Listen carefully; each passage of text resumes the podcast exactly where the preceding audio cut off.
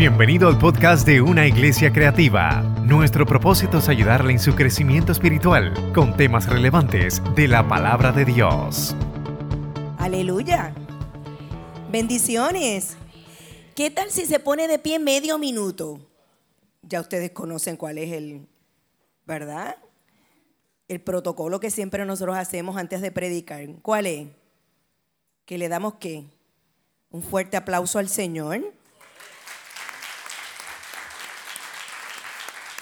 Pero fuerte, fuerte.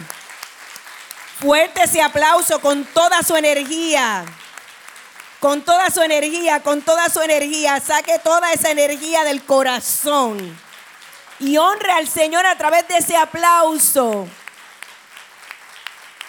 Que es para honrarlo a Él, para honrarlo a Él. Para honrarlo. Fuerte, fuerte, fuerte. Levante ese aplauso, levante ese aplauso que se sienta como aplauso de miles y miles y miles aquí, honrando su presencia en nuestro medio. Honrándole, honrándole, honrándole de todo nuestro corazón, porque Él es el amado de nuestro corazón, de nuestra vida, nuestro mejor amigo. Oiga, ponga su mejor carita. Aquí es bien fácil porque todo el mundo aquí es bonito. Ponga su mejor carita y refleje el amor de Jesús a la persona que está a su lado. Refleje el amor de Jesús. No, pastor, no es, ese no es ese amor, es el de Jesús. Mire esa persona que está a su lado y dígale, quiero que Dios te bendiga. Quiero que Dios te bendiga. Quiero que Dios te bendiga. Quiero que Dios te bendiga. Y que salgas de aquí con palabra poderosa. Le da un aplauso a su hermano y a su hermana.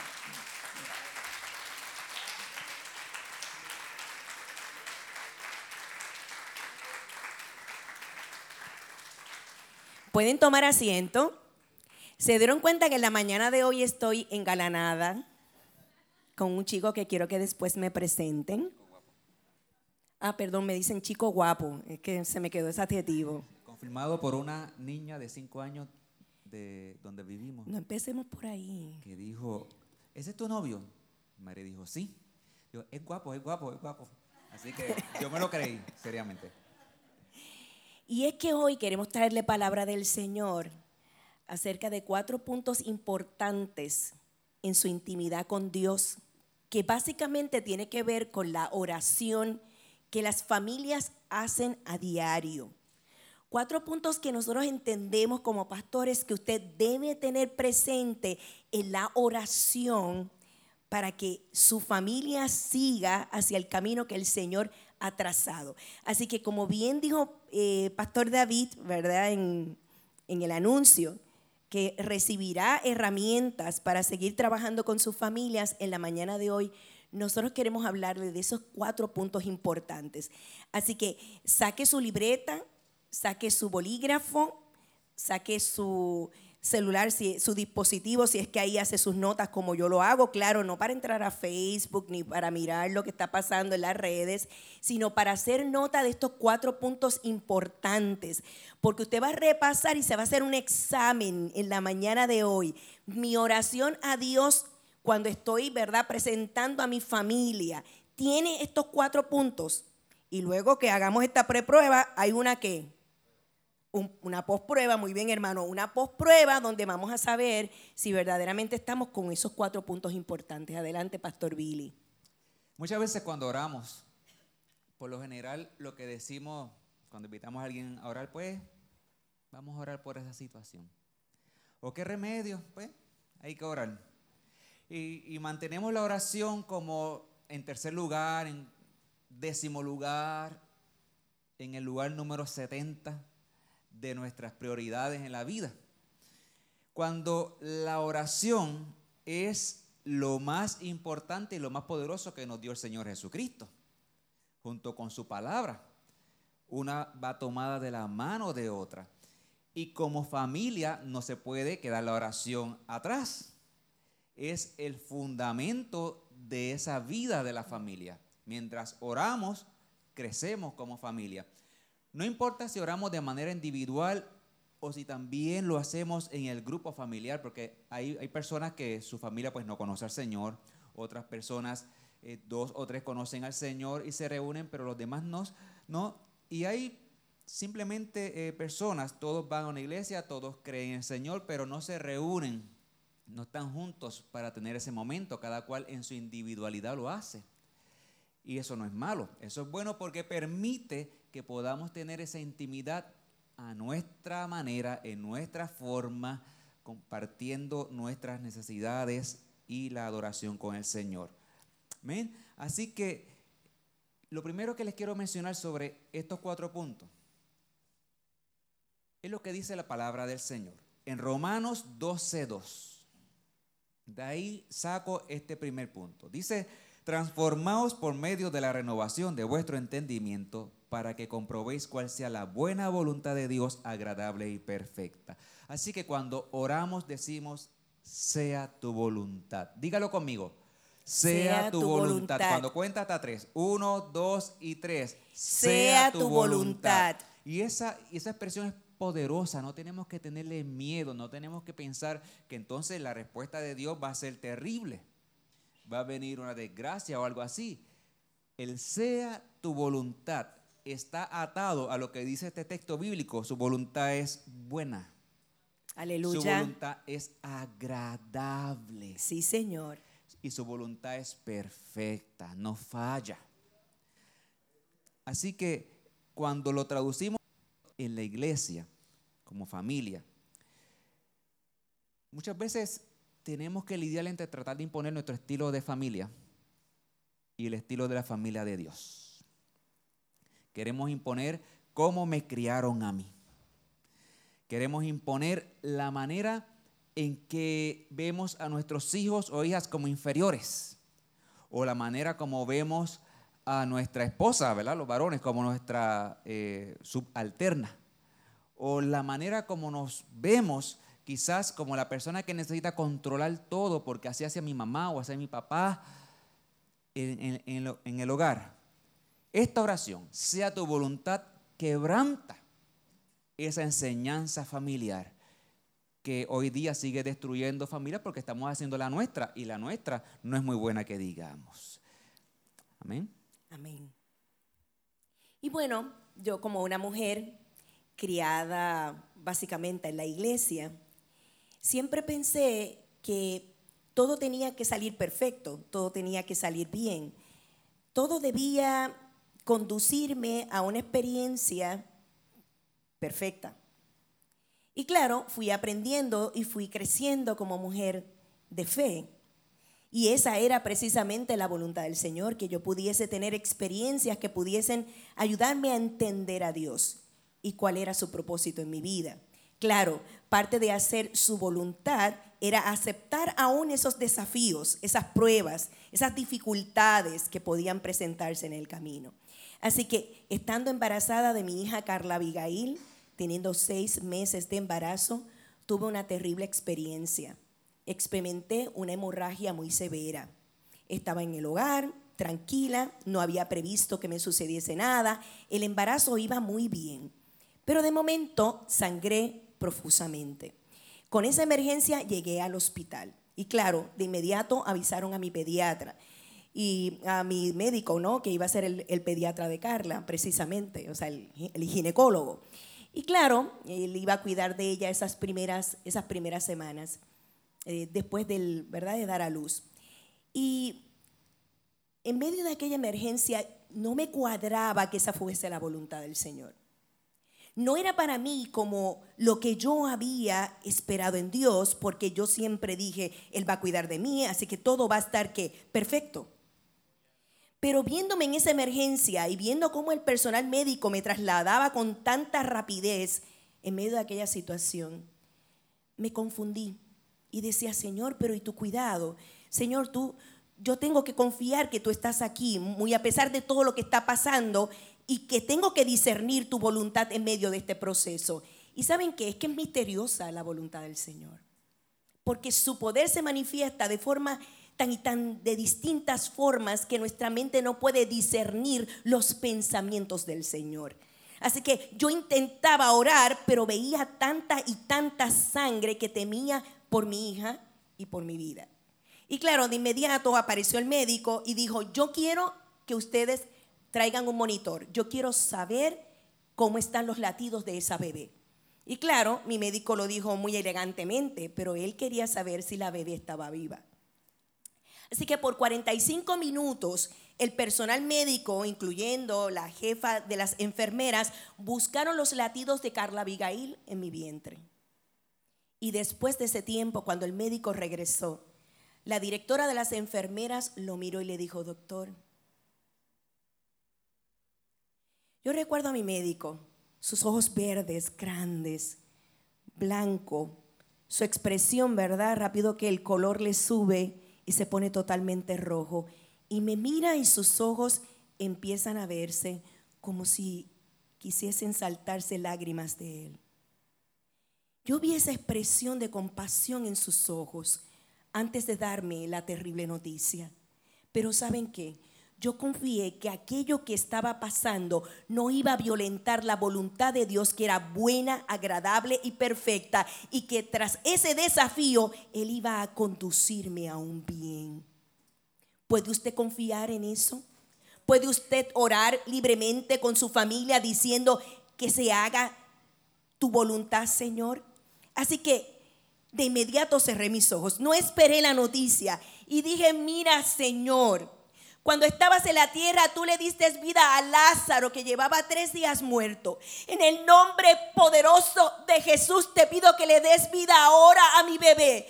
Por favor, Señor, dale vida ahora a mi bebé. Y sentí que el vientre se estremeció. Y aquel monitor empezó a registrar latidos del corazón muy fuerte. Y mi médico decía, es un milagro, es un milagro, es un milagro. Y se saltaban sus ojos las lágrimas. Y decía, yo nunca había escuchado un latido de un bebé tan fuerte.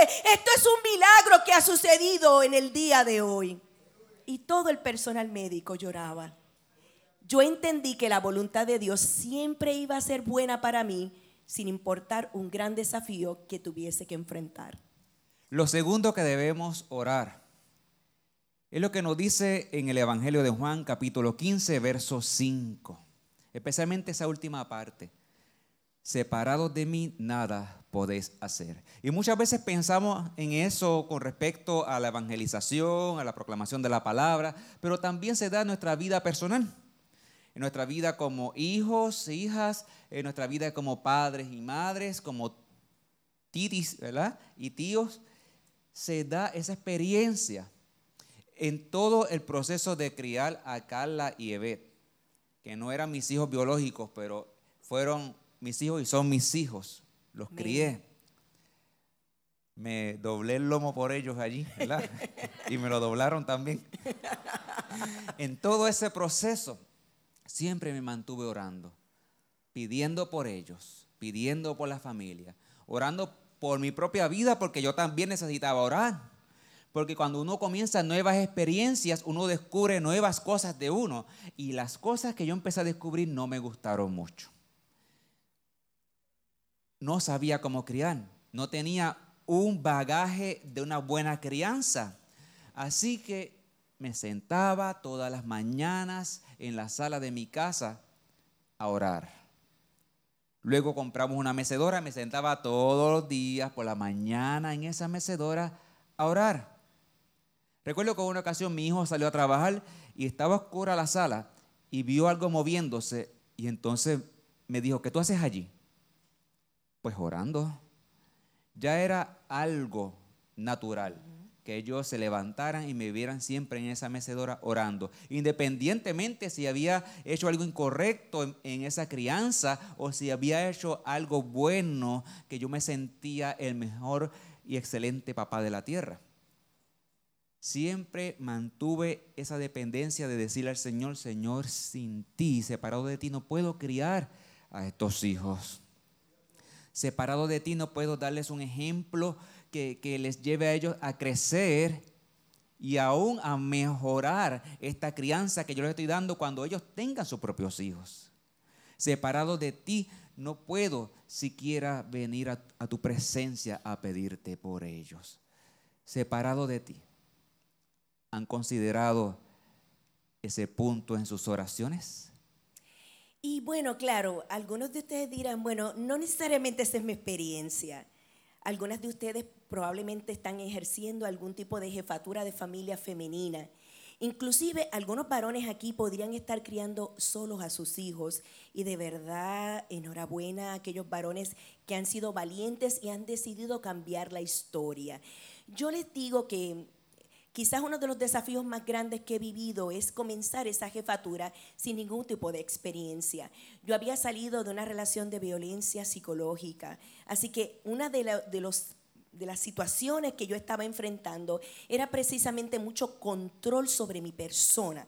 Así que una de las cosas que controlaba mi ex esposo era las finanzas. Yo no sabía cuadrar una chequera el día que el tribunal dijo, por la peligrosidad de su caso, hemos decidido no solamente darle la custodia, sino también la patria potestad de sus, de sus hijos, porque de haber una situación de peligro, nosotros queremos garantizar que usted pueda sacar a sus hijos de este país.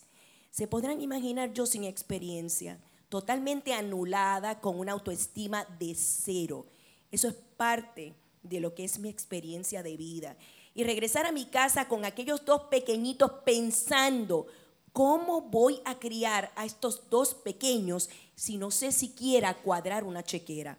Y una tarde que llegué a la casa, quise que ellos se acostasen temprano porque encima de aquella dificultad también tenía un, un examen de Antiguo Testamento donde tenía que poner cada punto específico en un mapa. Yo que me pierdo hasta dentro de un edificio, tenía que tomar un examen de mapa.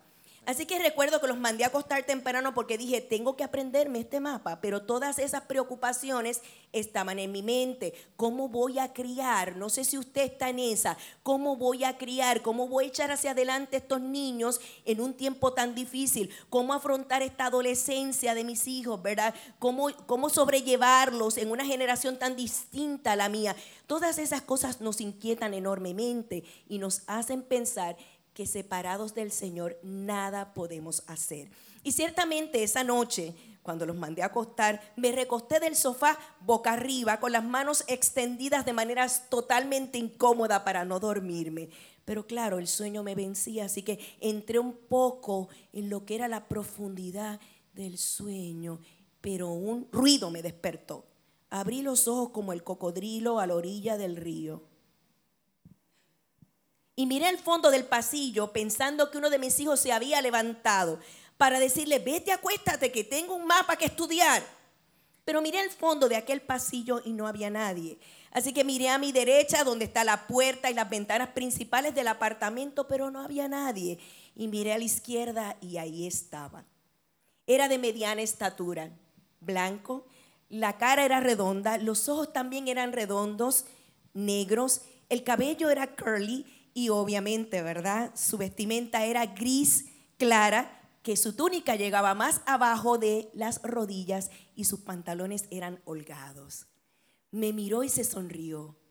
Y yo tenía a un muchacho en el, en el medio de mi sala y no entendía quién era, pero lo interesante es que no tenía miedo.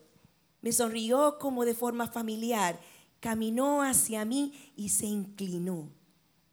Y me sonrió y yo lo miré y puso en la palma de mi mano derecha un pedacito de papel enrollado, como estos que se usan en los souvenirs de las graduaciones simulando el diploma. Muy pequeño, como de textura de pergamino. Lo pone en la palma de mi mano. Me cierra la mano como diciendo, no vayas a perder esto. Y yo lo miro y le digo, ¿qué es eso? Y él me mira y se sonríe traviesamente como diciendo, tú siempre tan curiosa. Mueve la cabeza, se sonríe y me dice, no pierdas la esperanza. Y yo hice, todavía tenía el puño de mi mano abierta, abro la mano y no tenía nada en ella. Por supuesto, porque el mensaje me lo habían dado. Si dependes de mí, no tienes por qué perder la esperanza. Si dependes de mí, no tienes por qué perder la esperanza.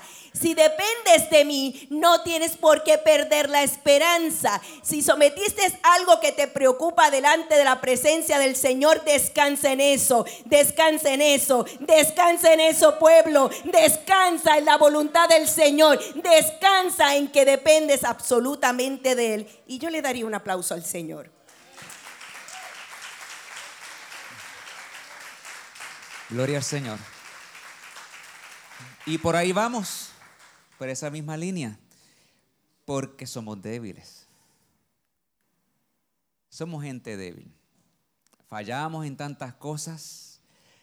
Si les pasara a ustedes un papelito por allí para que hiciera una lista de todas sus debilidades, quizás me pedirían otro más, otro adicional, porque ya llenaron el primero por delante y por detrás. Yo también. Somos débiles. Los pastores somos débiles. Mari Carmen y yo somos siervos de Dios. Somos débiles. David, Dinora, son débiles.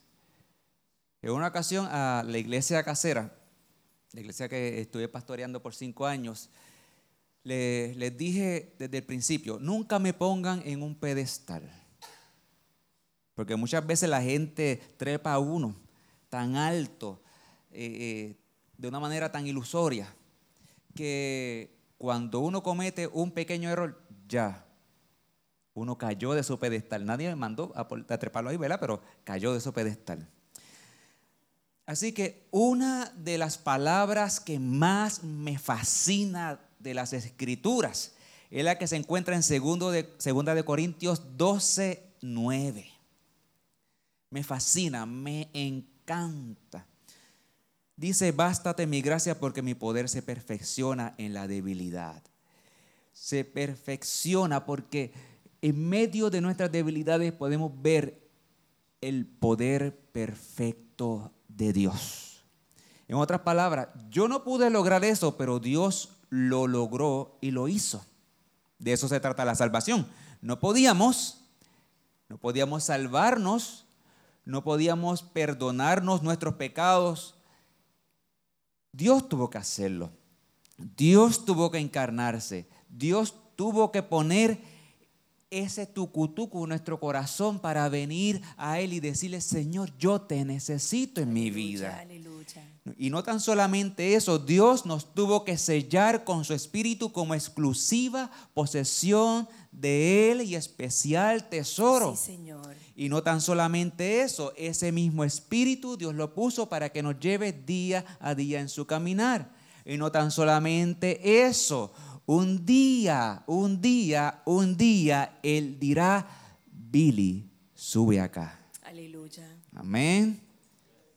Así que somos débiles y por eso esa palabra es la que nos va a sostener. Nos va a sostener cuando no queramos pedir que sea la voluntad de Dios.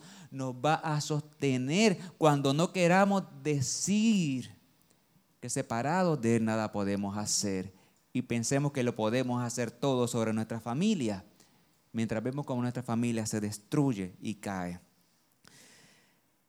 Recuerdo ver ese poder de una manera normal, en algo inesperado.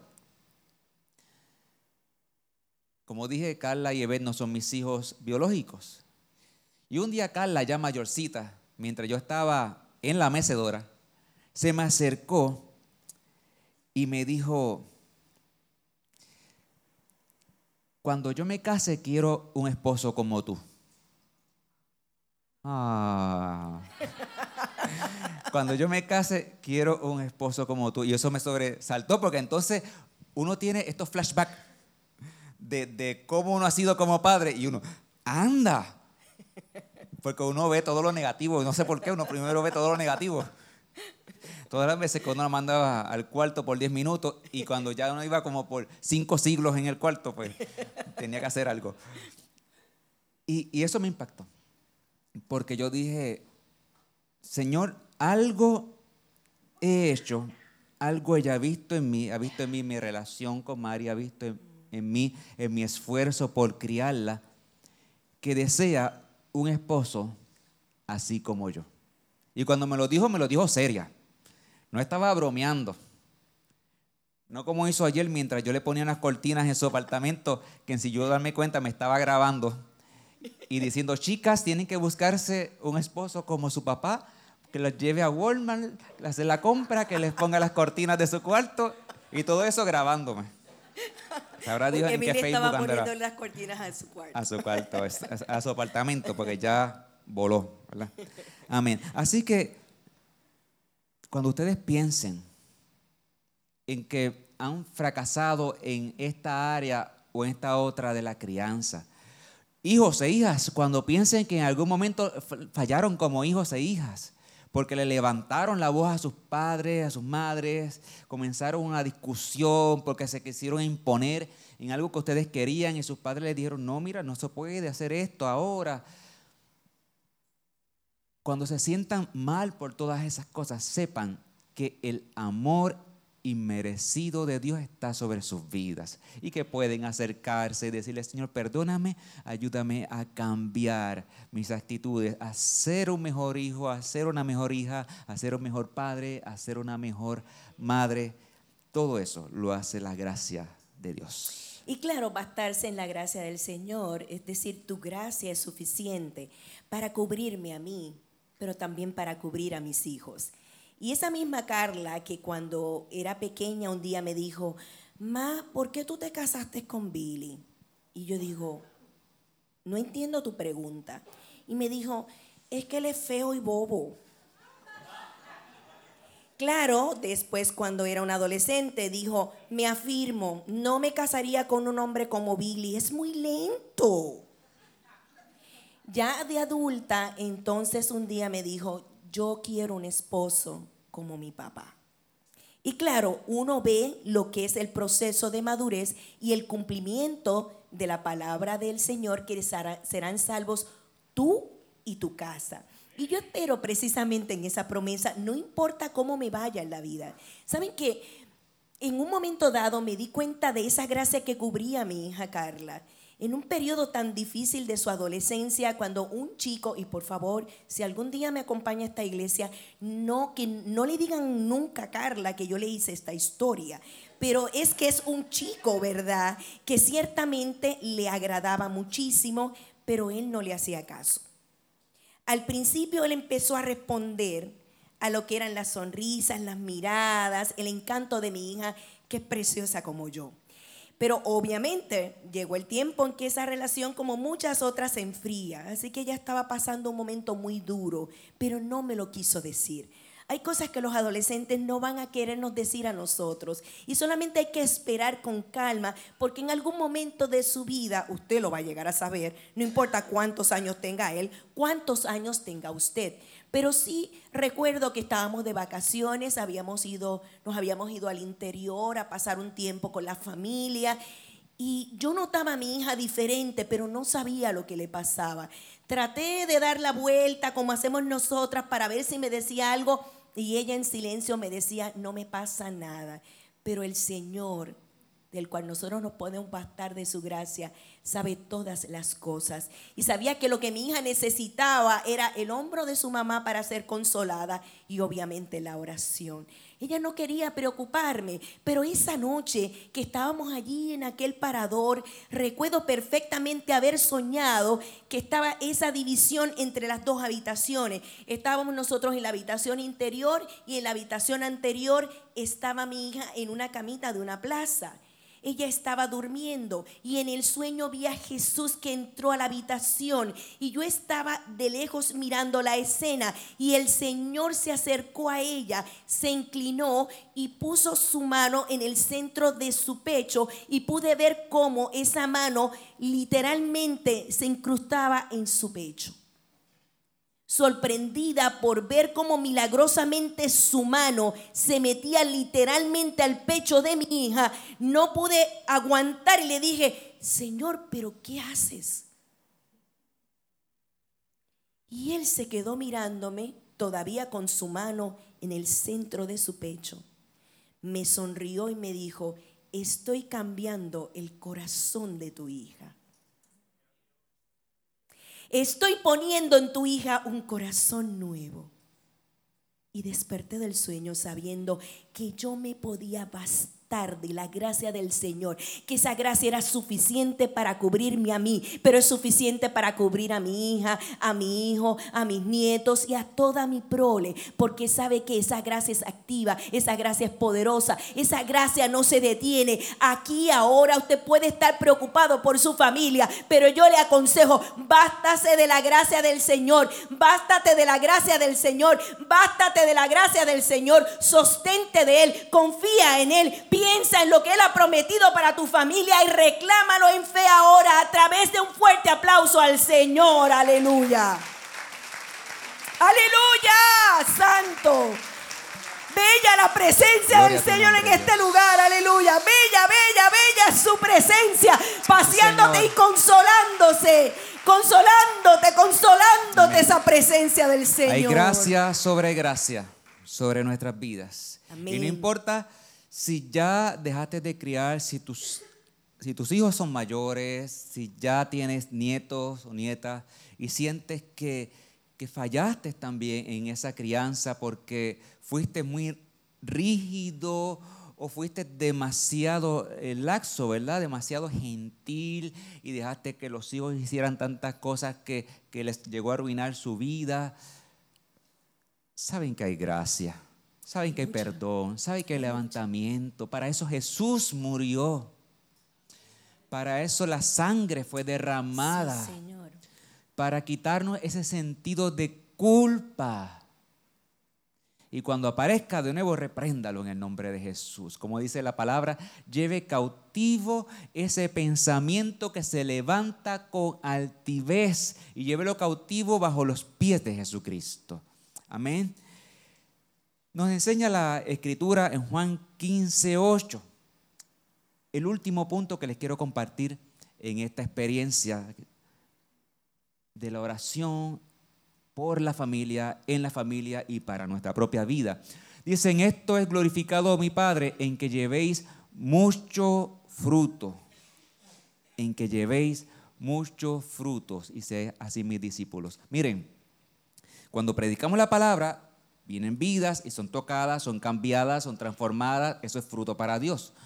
Cuando ayudamos a alguna persona en necesidad, eso es fruto porque esa persona está recibiendo y está viendo a Jesucristo en nuestra vida. En nuestra familia también hay fruto. Mientras estamos allí, sea en la mecedora, sea de rodillas en una habitación, sea leyendo la palabra de Dios eh, en la mesa de, de su casa, quienes están viendo, están recibiendo y luego van a dar fruto acerca de eso hay siempre un fruto constante. Cuando le pedimos perdón a nuestros hijos por algo que hicimos y decimos dentro de mí, yo no tengo que pedir perdón porque yo soy el padre. Pero le pedimos perdón porque sabemos que fue inadecuado, injusto, hasta con, con ira. Entonces están viendo el fruto porque están viendo que queremos ser como Jesús. Así que esta fe que mantiene la familia, en algún momento va a dar fruto. En algún momento el hijo que se fue regresará. Regresará quizás no a la casa, al hogar, regresará al Señor y se afirmará y le seguirá. Muchos hijos que han crecido en las iglesias se van apartando porque todo lo que conocen es este mundo, pero luego aparece el enemigo a presentarles un mundo nuevo y les comienza a atraer. Y lamentablemente muchos se van, pero hay semilla allí. Y esa semilla da fruto. No importa lo que vivan, no importa lo que les pase, da su fruto. Y quiero que estén claros con eso. Si usted todos los días le decía un texto bíblico a su hijo, pero su hijo se fue por otro camino. Crea que hay semilla en la vida de su hijo. Y Dios va a tocar esa vida, aun cuando sea en los últimos segundos de vida de su hijo. Yo siempre he pensado que el cielo nos va a dar maravillas allí. Veremos a nuestra familia por la cual oramos tanto allí. Veremos aquel que nos debía 20 dólares y nunca nos los pagó, también allí. son sorpresas, dije que iba a haber sorpresas en el cielo. Que llevemos mucho fruto, así que nuestro actuar Si no lo hicimos antes, de ahora en adelante, con nuestros hijos, hijas, nietas, hermanos, hermanas, padres, madres, abuelos, abuelas, no importa qué miembro de la familia sea, recto es, eh, esa presencia nuestra, sea, sea santa, sea, sea conforme a la palabra de Dios para bendecirle a ellos. Amén. Y bueno, claro, ustedes se preguntará, eso es un poquito difícil en la familia. Yo no recuerdo que nosotros hayamos predicado mucho a Carla y Eve, pero sí ellos nos vieron. Y quizás eso se convirtió en una prédica. La vida nuestra se convirtió en el sermón en la vida de Carla y de Beth. Yo recuerdo que orábamos con ellos durante el día, recuerdo que también orábamos en la noche. Yo tenía una colección de libritos pequeños que ahora heredaron mis nietos, donde se leen las historias bíblicas ya en un lenguaje como para niños. Mis hijos disfrutaban esas lecturas durante las noches. Estuvieron gran parte de nuestra vida de iglesia con nosotros. Ahora tienen una relación particular, especial y única con el Señor, como son las relaciones singulares nuestras. Pero ¿saben qué? A veces nosotros nos preguntamos, bueno, ¿y este muchacho estará escuchando? ¿En realidad estará pasando algo en él? No importa la edad que tenga, porque el hijo nuestro ya tiene 32 años. Qué guapos nos vemos para un hijo de 32, ¿verdad? Pero bueno, de todas maneras. La cosa es que fíjense que una siempre se pregunta cuánto de esa semilla haya quedado en el corazón de nuestros hijos, cuánto de eso va a germinar, si esto realmente va a producir un cambio en la vida de ellos. Y sabe que le digo con seguridad que lo verá. Sus ojos lo verán. Nosotros hemos ido paso a paso viendo cómo nuestros hijos van respondiendo precisamente a esa prédica silente de vida. Nuestros hijos saben que para orar solamente tienen que llamar a sus padres si tienen una preocupación. Recientemente mi hijo, que es ingeniero en la farmacéutica Pfizer, se movió a los Estados Unidos. Está en Michigan. La misma compañía decidió llevárselo. Y fíjense qué cosa tan interesante, las cosas que ocurren en las mecedoras. Y estando en una mecedora veo este edificio claro en mi mente. Yo estaba con los ojos abiertos, pero esta imagen se veía en mi mente. Veía un edificio color claro y adentro estaba mi hijo hablando con otras personas acerca de productos y servicios. Y él hablaba en inglés con ellos y ellos le respondían en inglés. Afuera habían personas que hablaban mexicano.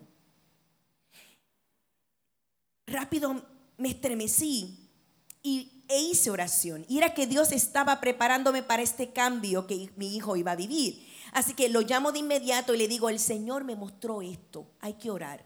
En una primera oferta que le hicieron a mi hijo para llevárselo a los Estados Unidos, él me llamó y me dijo, Ma, yo quiero estar seguro que esta es la voluntad del Señor.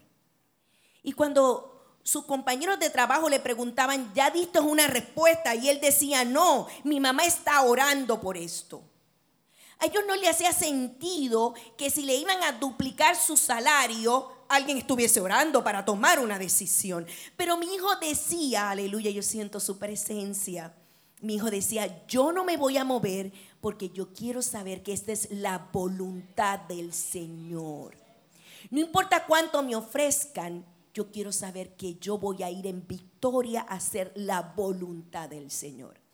Esa experiencia no se dio y llegó la de Michigan.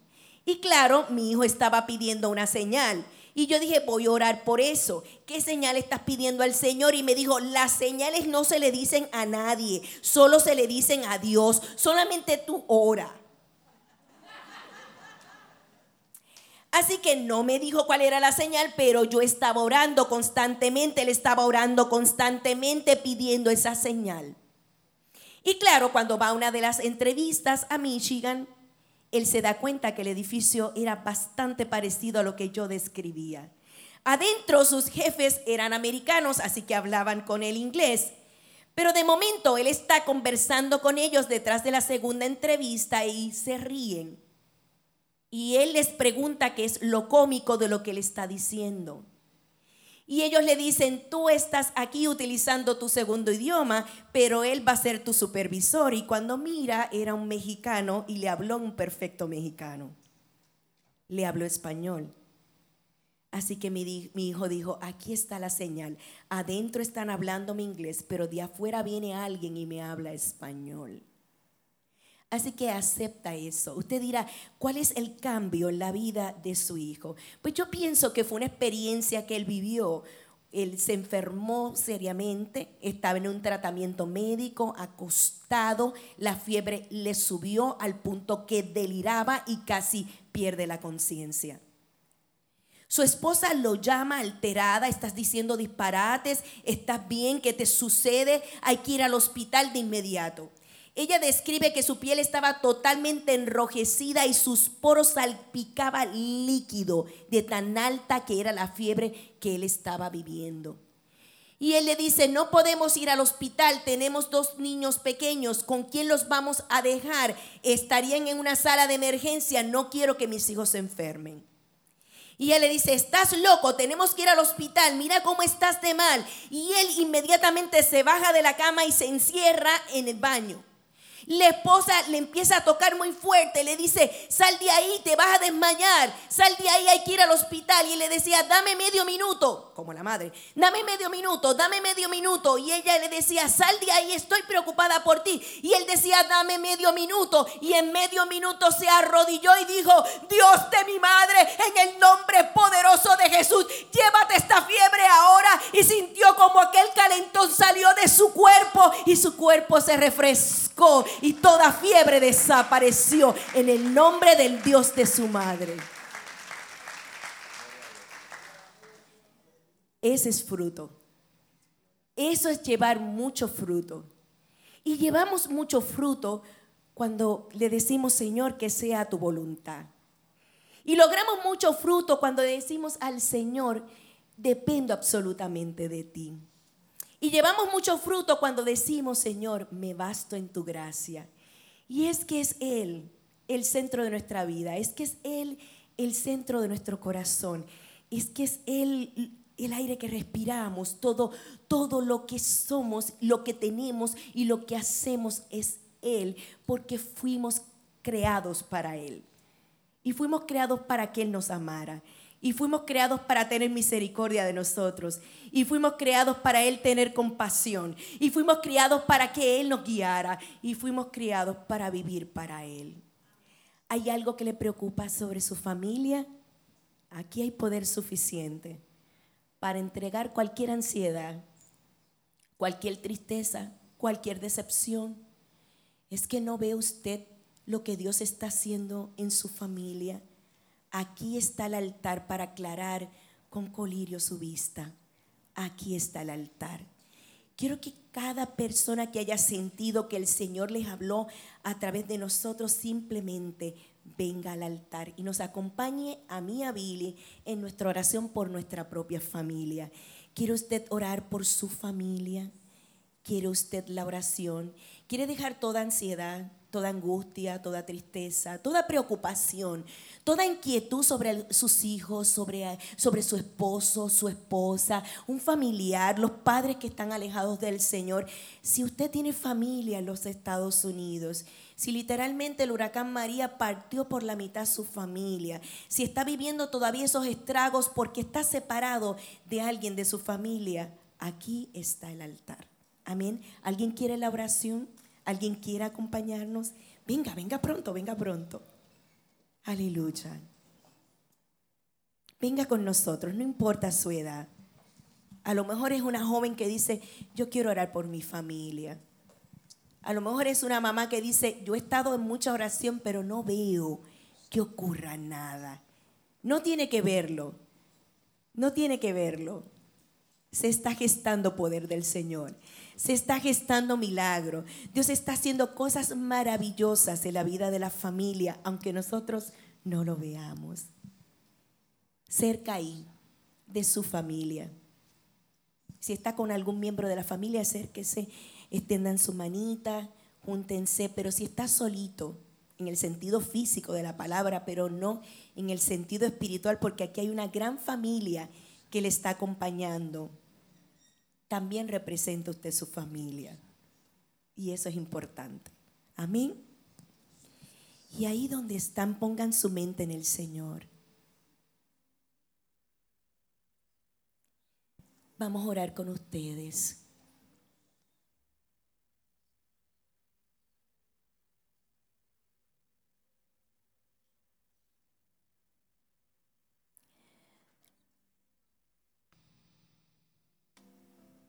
Diga conmigo, Señor Jesús, estoy delante de tu presencia, reconociendo que eres Dios. Eres el Dios de mi vida. Estás en el centro de mi corazón. Mi vida te pertenece. Tú eres mi Salvador. Y confieso que eres el Hijo de Dios. Señor, pon esperanza en mi corazón. Pon esperanza en mi mente. En cada pensamiento que ocupe mi mente. Pon esperanza en mi vida. Y aclara mi vista para ver tu milagro en mi vida y en la vida de mi familia. Aumenta mi fe para esperar ver el milagro tuyo en medio de mi familia. Señor, que se haga tu voluntad. Señor, separado de ti, nada puedo hacer Señor, me basto en tu gracia. Señor, me basto en tu gracia. Señor, me basto en tu gracia. Tu gracia es suficiente para el obrar en mi vida.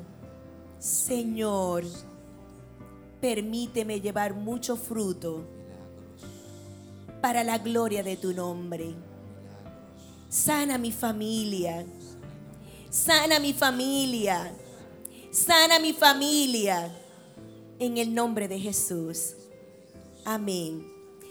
Pastor Billy y yo vamos a pasar y con mucha suavidad vamos a poner un poquito de aceite en su frente para ungirlos, para que vayan y hagan esto que ustedes oraron. Eso los va a fortalecer y los va a ayudar en su fe. Amén. Precioso Espíritu Santo, tú que te mueves con poder, llena, llena cada vida. En ti tengan el poder para construir familias sanas, para que cada miembro de la familia sea útil para ti desde los más chiquitos hasta los más grandes. Todo es posible para ti. Te pido sanidades sanidades en las mentes, sanidades en las relaciones, un refrescar, un renuevo, un restaurar en el nombre de Jesús. Te pido milagros sobre ellos y ellas en el nombre de Jesús, sanidades físicas, sanidades espirituales, salvación para quien no te conoce, esos hijos e hijas que andan, que andan fuera de ti. Atráeles con lazos de amor. En el nombre de Jesús, por tu gran misericordia y compasión, tú que les ves en este momento, viviente que les ves, tócales. Estremece sus sentimientos, sus corazones, sus pensamientos y ubícate tú y toma tu lugar en sus vidas. Pon tu trono en nuestras familias, Espíritu Santo Pon tu reinado en nuestras familias, tu régimen. Somos de tu propiedad. En el nombre de Jesús. En el nombre de Jesús. Seguimos orando mientras pasamos frente a ustedes. Gracias por escuchar nuestro podcast. Para conectarse con nosotros, siga nuestra página web, unaiglesiacreativa.com o en Facebook, Una Iglesia Creativa donde hay un lugar para cada miembro de su familia.